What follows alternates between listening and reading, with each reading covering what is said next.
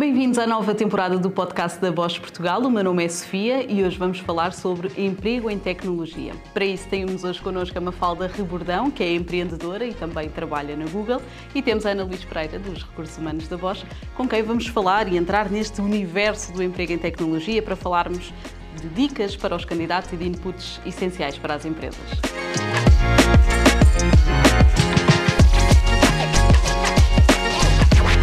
Eu começo por perguntar a ambas o que é que torna uma empresa atraente? O que é que os profissionais procuram nesta área de tecnologia? Mafalda, se calhar começo por ti. Então, eu diria que, dependendo da fase de carreira em que a pessoa se encontra, vai procurar coisas diferentes na tecnologia. Maioritariamente, acho que há um parâmetro transversal em qualquer fase um, ehm, da carreira do candidato, um, ehm, que é procurar nas, nestas empresas de tecnologia, primeiro, um ambiente um, ehm, de inovação, ou seja, estar na vanguarda da inovação, numa empresa que está constantemente à procura das novas tendências, à frente da maioria das indústrias nesse aspecto. Depois, o facto de as empresas tecnológicas pautarem-se muito por esta ideia de atrair o melhor dos candidatos, ou seja, nós estarmos sempre numa sala rodeada de pessoas que, por norma, sabem mais do que nós em determinada área uh, ou já têm alguma experiência ehm, que lhes permite, no fundo, é este, este conceito de estarmos numa sala em que nós não somos o mais inteligente na sala, e isso é ótimo para, para a fase de desenvolvimento, em especial no início de carreira, é ótimo para nos continuarmos a, a desenvolver, e por norma, porque hum, são conhecidas no mercado como investindo muito na aprendizagem dos candidatos e e isto é um tema muito importante, fora ou dentro de Portugal, dando ótimas condições de trabalho. E isto significa pagarem bons salários, eh, terem oportunidades de progressão e, por serem empresas maiores, não é? Isto, se estivermos a falar de big tecnológicas, podemos falar tecnologia em startups ou empresas mais pequenas, mas em big tecnológicas haver esta possibilidade de progressão de carreira que muitas vezes é difícil noutras empresas que no fundo estão mais estagnadas. Uhum. Eu acho que só acrescentaria, acho que tudo isso está, está certo e tentamos trabalhar nesse sentido, acrescentaria de facto esta abertura, não é? Sermos uma empresa totalmente permeável a novas ideias, a aprender também com os nossos colaboradores, com aquilo que eles têm para trazer e estarmos constantemente a adaptar-nos e não termos só processos muito fechados que não dão resposta às necessidades do mercado, não é? Nem, nem, necessidade, nem às necessidades deste, deste público.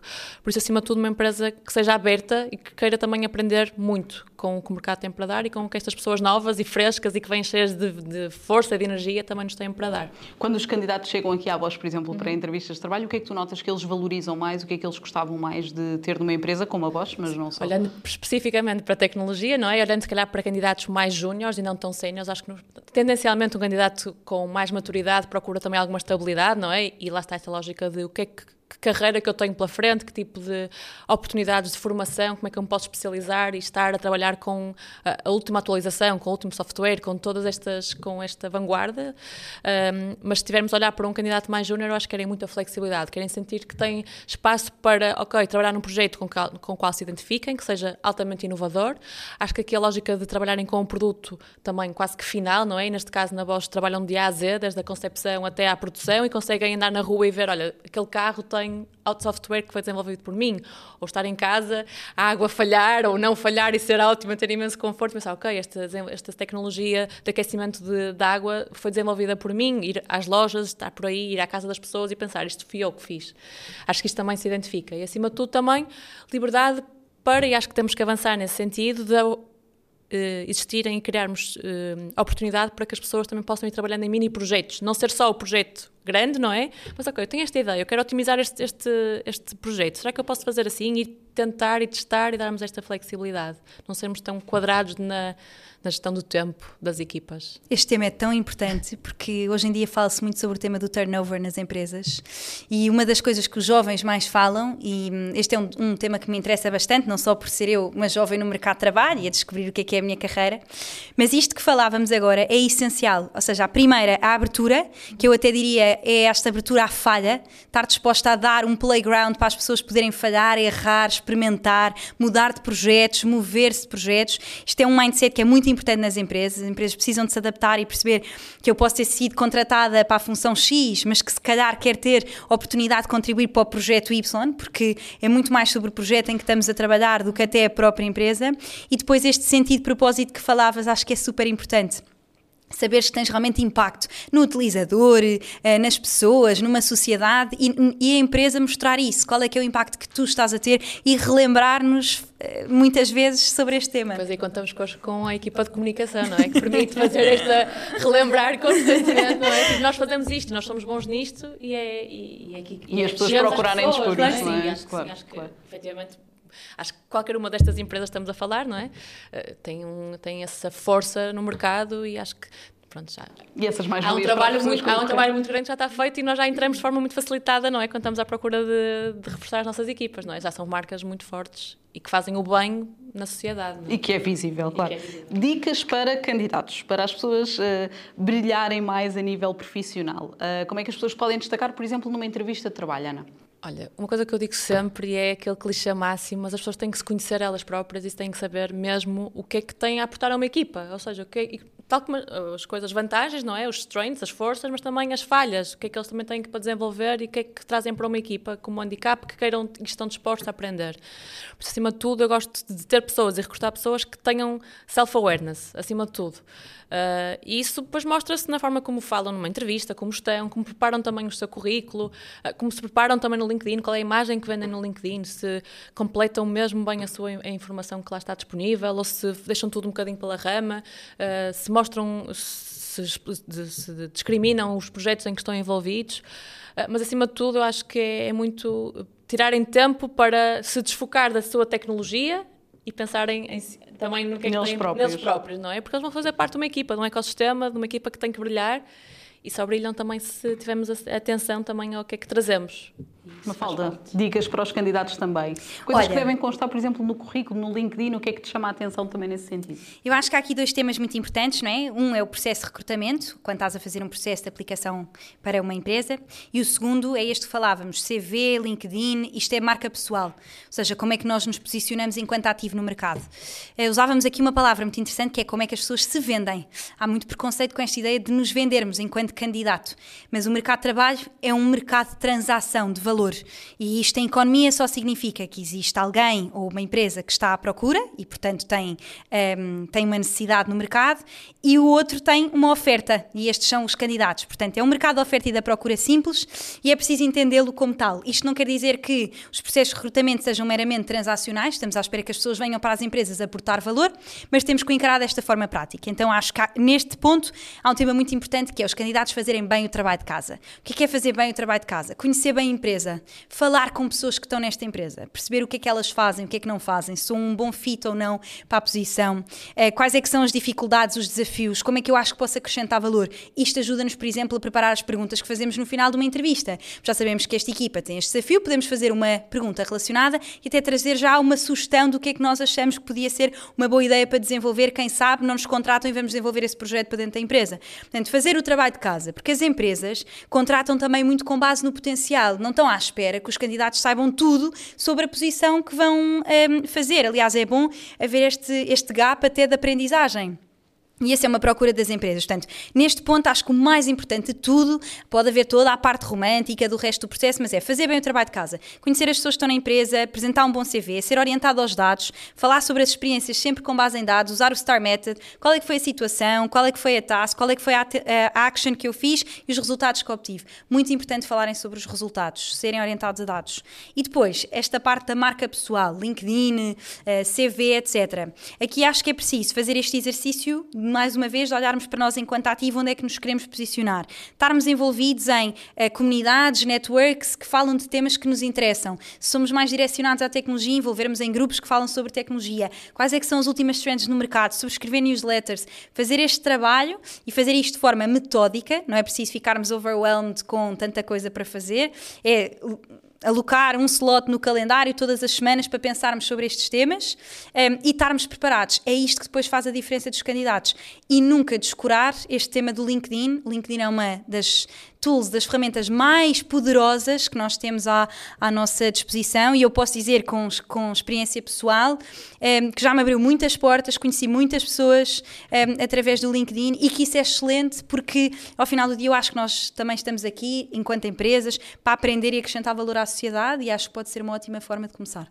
Falavas de marca pessoal, uh, como é que podemos fortalecer essa marca pessoal? Porquê é que é importante este personal branding neste mercado das tecnologias? Uh, o Jeff Bezos diz uma coisa muito gira sobre a marca pessoal, que é a marca é o que vocês diriam sobre mim se eu não estivesse nesta sala.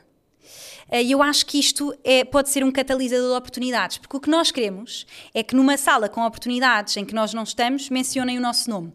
Porquê que a marca é importante? Porque nós nos vamos posicionar em determinado espaço, seja uma indústria, seja uma trend mercado, seja um, ehm, uma skill específica, em que vamos, no fundo, aumentar o número de oportunidades para nós nesta área, porque as pessoas nos reconhecem esse valor. E daí a importância de nos sabermos vender. Porquê? É muito importante sabermos contar a, a nossa história na primeira pessoa e a marca pode nos ajudar a fazer isto.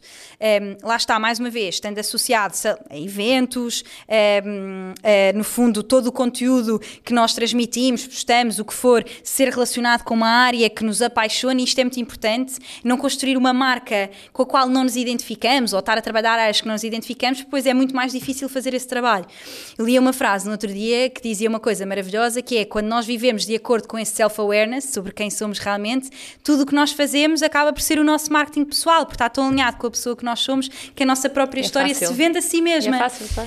um, e acho que é muito importante este trabalho da marca e tem que ser desmistificado, em especial uh, em algumas culturas, como a cultura portuguesa, em que ainda vemos isso como uma gabarlice e não é gabarlice se for baseada em factos. Estas pessoas, Ana, também achas que transmitem maior segurança quando vão a uma entrevista? Tu sentes claro. mais. Uh... Sim, estão mais preparadas, já pensaram sobre isto, já se prepararam, estão, estão ativas, estão atentas ao que é tendência, ao que é, ao, ao latest, ao, ao que é, às, às novas comunidades, às novas tecnologias. Eh, faz toda a diferença porque nós queremos contratar alguém que esteja seguro daquilo que está a fazer uh, e que, uh, que se vá diferenciar, que esta questão de criar buzz sobre a minha pessoa, não é? é assim, é um mercado super competitivo. Ah, nós, para, a maior parte das posições, recebemos sempre imensas candidaturas e não, olhamos para um CV que será igual a todos os outros, okay, que não se distingue de nenhuma forma. Eu lembro, Como é há muitos anos atrás, há muitos anos sucesso, há muitos anos atrás, assim, tínhamos o Europass, não é? Quer dizer, por amor de Deus, que já ninguém pense em algum momento momento que isto é uma, é uma, é uma possibilidade, não é? Eh, é só mais um CV, temos que tornar aquilo uma alguma forma um, storytelling, não é? Tipo, olhamos como é que vamos construir uma narrativa sobre nós, sobre aquilo que gostamos de fazer e sobre aquilo que podemos aportar a uma equipa num, num, num A4, não é? Dos uh, melhores CVs que tenhas recebido, o que é que se destacava? A criatividade, acima de tudo. O que é que uh, a nível de design e não só, não é? Se Sim. Calhar. A forma como, como, como apresenta uh, quão catchy e quão uh, explicável é um projeto a que está envolvido. Será que eu consigo perceber aquilo que ele, está, aquilo que ele fez? Ou é preciso aqui algum tipo de tradutor tecnológico para, para interpretar? Um, e, e, alguém, acima de tudo, cronologicamente também organizado, mas alguém que faça mais do que só. Uh, só uh, a parte técnica, digamos assim, não é? Tipo, em que tipo de projetos é que esta pessoa tem envolvida? Qual é que é aqui o, o uh, os focos desta pessoa? Tipo, tem, tem, faz trabalho social, não faz? Envolve-se em, em, atividades de, uh, de grupo? a parte humanizável, Sim, pessoal. exatamente. Tipo, propôs, propôs para organizar alguma conferência, alguma conferência, algum hackathon, algum, algum exercício nas suas, nas suas realidades? Temos sempre ser mais do que só um, não é? Acima de tudo é isso, não é? E o que é que, que, é que conseguimos ver de especial naquele, naquele papel ou naquela, naquele documento. E do ponto de vista da empresa, às vezes, das empresas em geral, não da Bosch, mas não só da Bosch, eh, as empresas também devem ter um papel ativo a melhorar, por exemplo, na descrição das vagas que claro, colocam, sim. para que vá mais ao encontro daquilo sim, que as pessoas e essa tem sido a nossa tendência também. Nós, tipo, muitas vezes olhamos, eh, muitas vezes abrimos, abrimos uma, uma, um job description em que está cheio de, cheio de siglas, cheio de processos que só a pessoa que está dentro da Google, que o centro da Bosch é que entende. Uh, e temos que tornar aquilo cada vez mais explicável e, e, e cuidado. Temos mostrar à pessoa o que é que ela vai fazer, qual é, vai ser a, qual é o que é o projeto, o que é que é esperado daquela pessoa, não é? Uh, o que é que temos para oferecer também, acima de tudo é isso, é qual é que é a proposta de valor que temos para oferecer àquele candidato e no que é que ele vai contribuir para o, para o sucesso da organização. E, e, tentamos assim muito, e temos feito esta estratégia cada vez mais, porque trabalhando com pessoas tech, com os colegas tech, eles só falam esta linguagem deles, não é? E acham que é completamente perceptível para mim o que é que faz um, um DevOps, um front-end developer. Claro que eu se calhar passado algum tempo trabalhar com eles consigo perceber, mas mas à partida isso não, não tem essa capacidade. Tentarmos levar aquele anúncio para o seio da equipa, perceber, ok, vocês conseguem fazer explicar este, este, esta descrição está perceptível, qualquer pessoa consegue interpretar isso e candidatar-se ativamente, ou estamos à procura de um unicórnio aqui no meio e não vai ser possível. O mercado não tem isso para nos oferecer. Por isso, fazemos essa desconstrução antes de publicarmos é, é essencial e é. Tem que para também atrair os forma, não vamos arranjar ninguém, porque não está explicável, nós não conseguimos encontrar aquilo que não está especificado, não é? Mafalda, também concordas que também a empresa se tem que saber vender neste sentido? Sim, porque nós dizemos que o mercado de trabalho é cada vez mais competitivo, porque os candidatos são ótimos e, portanto, é cada vez mais competitivo entrar numa boa empresa, mas o reverso também é válido. Ou seja, há cada vez mais empresas à procura de candidatos e, portanto, também é cada vez mais competitivo para as empresas atrair talento. Este processo acaba por ser, e muitas vezes não é visto do ponto de vista dos recursos humanos, acaba por fazer parte de uma estratégia de employer branding, porque eu conseguir, numa, numa job description, perceber efetivamente o que é que eu faço no trabalho, primeiro, evita um turnover, porque eu não vou para a posição desiludida com o que é que vai ser a realidade do que é que eu vou fazer no meu dia a dia. Depois vou conseguir perceber muito melhor o que é que é a proposta de valor da empresa, e acho que a proposta de valor é mais do que só o job em si, é uma, é uma panóplia de aspectos que envolvem a nossa vida pessoal e profissional e que devem ser incluídos. Nós falávamos aqui, cada vez os, os, candidatos, em especial, os mais jovens, procuram cada vez mais flexibilidade no trabalho. Isto é uma realidade. Uh, e, eu, eu vejo isso, trabalho com muitas empresas diferentes também nesta área, alguns dos projetos que eu tenho para além do meu full-time job. Um, ehm, e tinha um, um, mentor meu, que é, que é CEO, e que me dizia, numa vez, num café, que 60% da, das pessoas da empresa dele se despedem, um, ehm, se tem 60 candidatos por mês uh, despedirem-se uh, na empresa dele. Ele dizia-me que quando lhes perguntavam, quase em jeito de um survey, perguntar porquê que se tinham despedido, a resposta dos candidatos era: estou-me a despedir porque esta empresa não tem um plano de carreira para mim.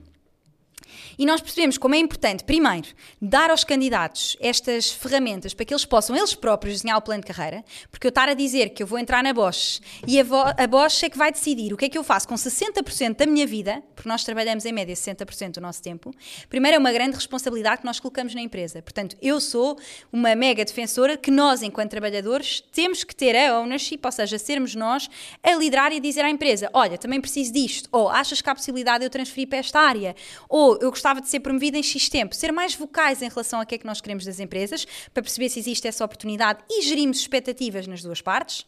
E depois, do lado das empresas, também haver esta preocupação, não só com as nossas skills do dia a dia, a aprendizagem, o que é que nós fazemos no nosso role, mas com esta progressão de um, de um trabalhador enquanto uma pessoa que, que quer aprender mais, que quer desenvolver-se na empresa, a oportunidade de rodar dentro das várias organizações, o que é que eu também posso esperar? E isso é uma coisa que pode ser refletida nestas job descriptions porque tem muito a ver com a cultura da empresa.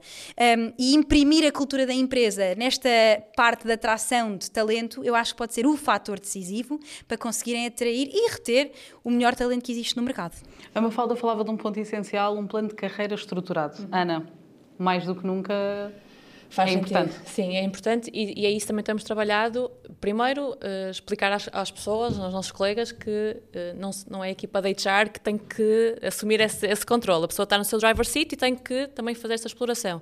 Quanto a carreiras, sim, acho que e, temos nos aproximado nesse sentido de que já não há só uma carreira de liderança, não é? Já não faz sentido haver só essa hipótese. Temos também. Uh, queremos também desenvolver os nossos profissionais em âmbitos especialistas e torná-los especialistas e dotá-los todas as competências e ferramentas e skills necessárias para que eles atinjam o nível de especialista para determinado tema, ou também o tipo de carreiras, por exemplo, na área de gestão de projetos. E oferecemos isso e está visível, e juntamente com o Employer Branding que, que a Mafalda que reportou e bem, fazer esta comunicação de que na Bosch não é só isto, não há só estas hipóteses, mas sim abrir o leque e tudo é possível desde que seja trazido para cima da mesa. E lá está, mais uma vez voltando ao início, sendo abertos e ok, então vamos, nunca ninguém nos trouxe esta questão, vamos pensar sobre isso, vamos abrir o leque, vamos pensar, abrir a caixa e perceber o que é que faz sentido.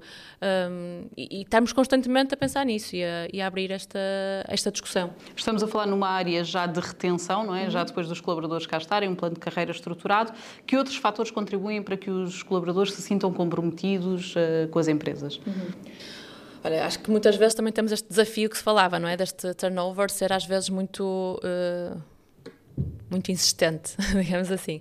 Mas eu acho que, acima de tudo, é continuarmos a, a lutar para sermos flexíveis uh, e adaptarmos à realidade, ao, ao, que os candidatos precisa, não é?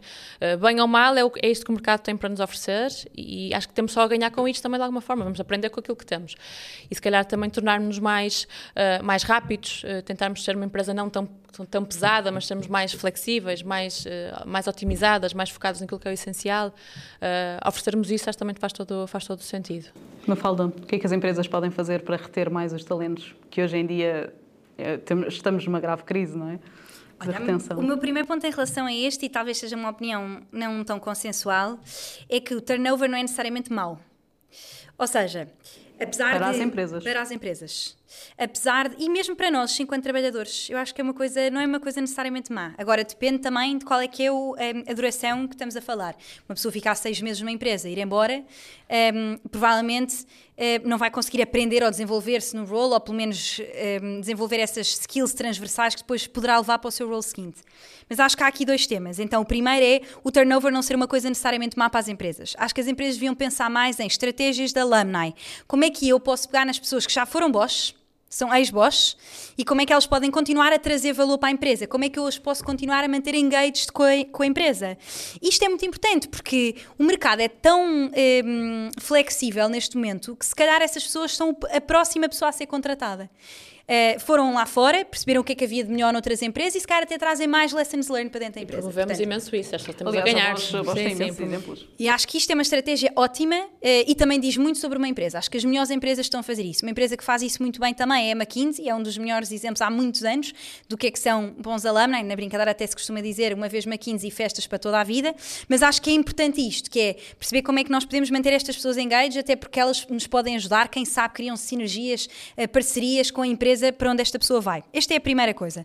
Acho que é importante as empresas também perceberem como é que, um, trabalham esta parte de aprendizagem e desenvolvimento e ajudam as pessoas a evoluir na sua carreira, porque acho que ao final do dia também procuram muito isto, um, e depois como é que podem ver o turnover como uma coisa positiva.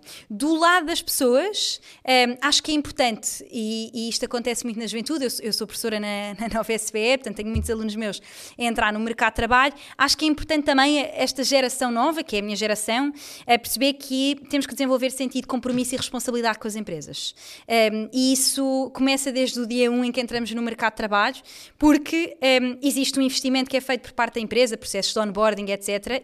E nós também temos que corresponder e explorar o role e a empresa ao máximo possível, até percebermos se realmente temos um fit ou não. Portanto, acho que isso é uma coisa importante de se desenvolver nestas, nestas novas gerações. E qual é o período mínimo que estamos a falar uh, para considerar esse compromisso? Porque realmente a empresa pode investir algum dinheiro no onboarding e, e outros esforços que faz, mas na verdade qual é, qual é esse esforço mínimo por parte dos candidatos? Olha, eu diria que do lado das empresas não posso pronunciar, porque depende muito do investimento também que é feito, e isto falando puramente em números, que as empresas, as, as empresas e as pessoas são muito mais do que números, eh, não posso pronunciar. Mas do lado da pessoa, eu acho que o mínimo é um ano. O mínimo um ano para te poderes desenvolver dentro da posição e perceber se realmente tens um fit ou não.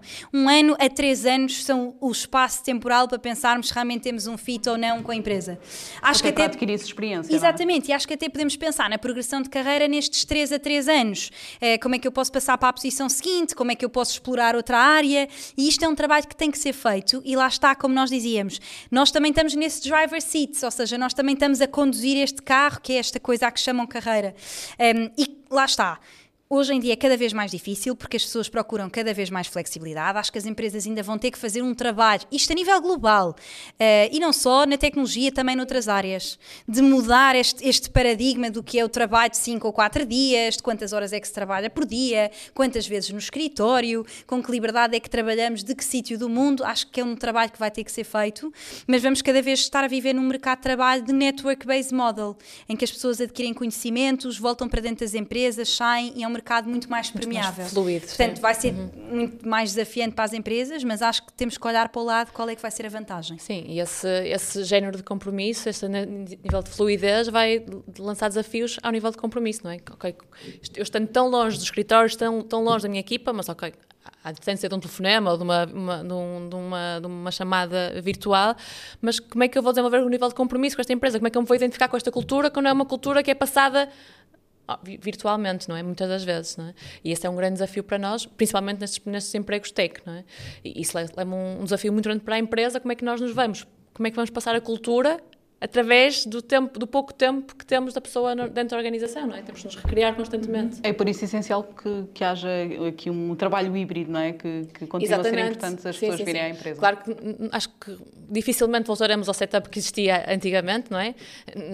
Provavelmente pouco tempo trabalhaste neste, neste setup, mas acho que faz, alguma, faz falta a pessoa identificar-se com uma marca, não é? Com uma identidade. E isso só se ganha efetivamente ou com grande esforço de práticas e tendências que, que unam a equipa de uma forma muito constante, não é? Muito diária. Uh, de outra forma, acho que será difícil. E lá está. E é muito fácil, passado um ano, pá, não estou para isto, vou, vou ver outra coisa, não é? As pessoas fartam-se rapidamente. Estamos numa.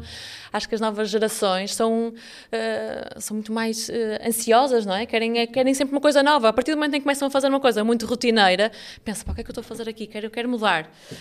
por isso a empresa também tem que oferecer isso de alguma forma, não é? Se queremos manter as pessoas, ok, então que tipo de projetos, não é? O que é que. Lá está, é dar tempo às pessoas também para que se possam desenvolver noutra coisa qualquer. É terem projetos paralelos e que o título da, da, da, da, função não seja só mais do que um título administrativo, não é? O que é que eu posso fazer? Como é que eu posso pôr esta pessoa neste projeto ou neste? E haver aqui uma pool de pessoas que estão totalmente disponíveis para fazer uma coisa totalmente diferente ou para, para trabalhar noutra área durante algum tempo e dedicar um dia do seu trabalho. Cinco dias é imenso. Pá, um dia, se calhar, é suficiente. É bom já para dar àquela pessoa a sensação de que eu posso fazer mais do que este projeto. E aqui, pá, que eu vou bater à porta do departamento vizinho e vou, olha, quero, quero cooperar, quero ver o que é que vocês têm aí, como é que eu posso melhorar, como é que eu posso otimizar este, este, este, processo, não é? E acho que uma empresa que tem esta possibilidade e que permita este género de atividades só tem a, só tem a ganhar. Claro que as pessoas manter-se connosco mais tempo, esperamos nós também, não é? Estamos aqui Com as vantagens que eu também admito claro. que um, um turnover tenha, porque nos desafia enquanto nós temos que nos sentir desafiados também no nosso dia a dia. Também do ponto de vista da empresa. É? Torna-se é? também para nós uh, entediante, obviamente. Estamos aqui já a pôr um pezinho no futuro. Como é que vocês veem este mercado de emprego em tecnologia nos próximos anos? Uma falda, se calhar. Eu acho que vai mudar eh, drasticamente, tenderia a dizer. Um, o CEO da Google dizia uma, uma frase muito gira há, há pouco tempo que a descoberta da inteligência artificial é mais revolucionária no mundo do que a descoberta do fogo. Eu acho que isto é um big statement, não é? A inteligência artificial, e para vocês terem uma ideia, a McKinsey estima que nos próximos 5 a 10 anos 60% eh, dos trabalhos desapareçam, ehm, porque esta nova tecnologia tem capacidade de, pelo menos, e nós passando 60% do nosso tempo em tarefas administrativas, automatizar todas estas tarefas. O que significa que há dois conceitos muito importantes que vão ter que vir para cima da mesa. O primeiro, o lifelong learning, que é uma coisa que não se falava, as pessoas achavam que iam às faculdades estudar e terminava a sua aprendizagem, e acho que é preciso preciso cada vez mais investir nisto um, e as empresas também fazerem um papel de perceber como é que eu vou treinar a minha, a minha massa crítica de pessoas para o que vão ser os trabalhos do futuro e como é que posso continuar a estar na vanguarda da inovação. Vai ser um grande desafio, não é? Um, praticar esta ideia de um, desenvolver um playground para as pessoas poderem falhar, a promoção e, e, e, quase uma celebração do que é a falha vai ser muito importante. Depois, os próprios candidatos, nós enquanto profissionais, percebermos onde é que podemos trazer mais valor e entregar mais valor. E há muitas skills que eh, para já ainda estamos muito longe desta ideia quase não é pitoresca que as pessoas têm do mundo substituído por robôs, isso não, não vai existir. A maioria da, da, da, da parte tecnológica está agora em, em dois, ou, ou seja, language models e depois por outro lado chatbots e assistentes, que vai ser uma realidade muito presente, não é? As empresas estão muito nessa corrida agora.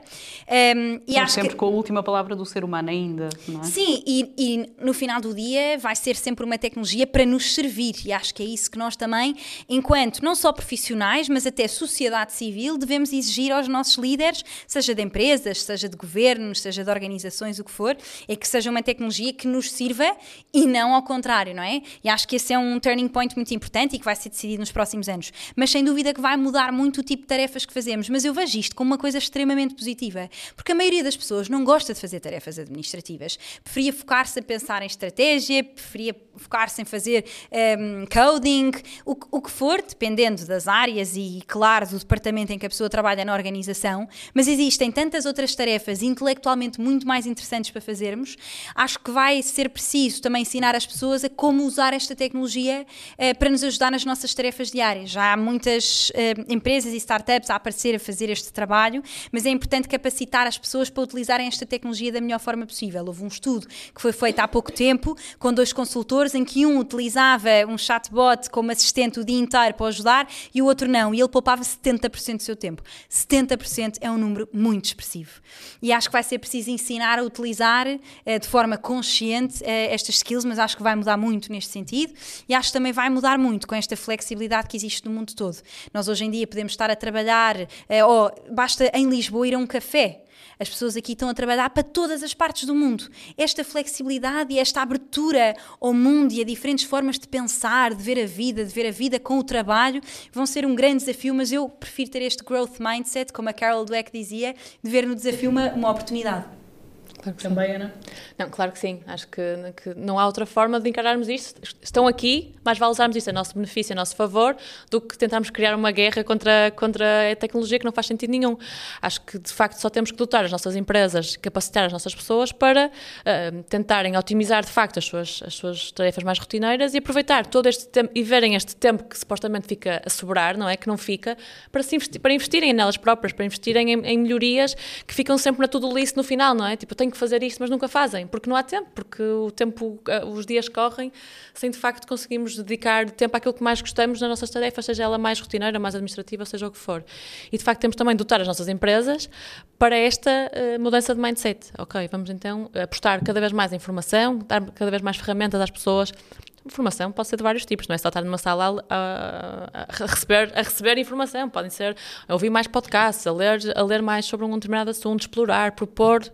E, acho que, acima de tudo, uh, esta disponibilidade e esta abertura para, ok, isto é o que vem aí, não é? Não há forma de negar. Vamos usar isto a nosso favor. E as pessoas, no final, só têm a ganhar com isto e vai-lhes dar muito mais, no final, acredito eu, mais felicidade, mais equilíbrio. Um, e mais tempo disponível para outras coisas também, não é? Dentro São igualmente importantes, exatamente.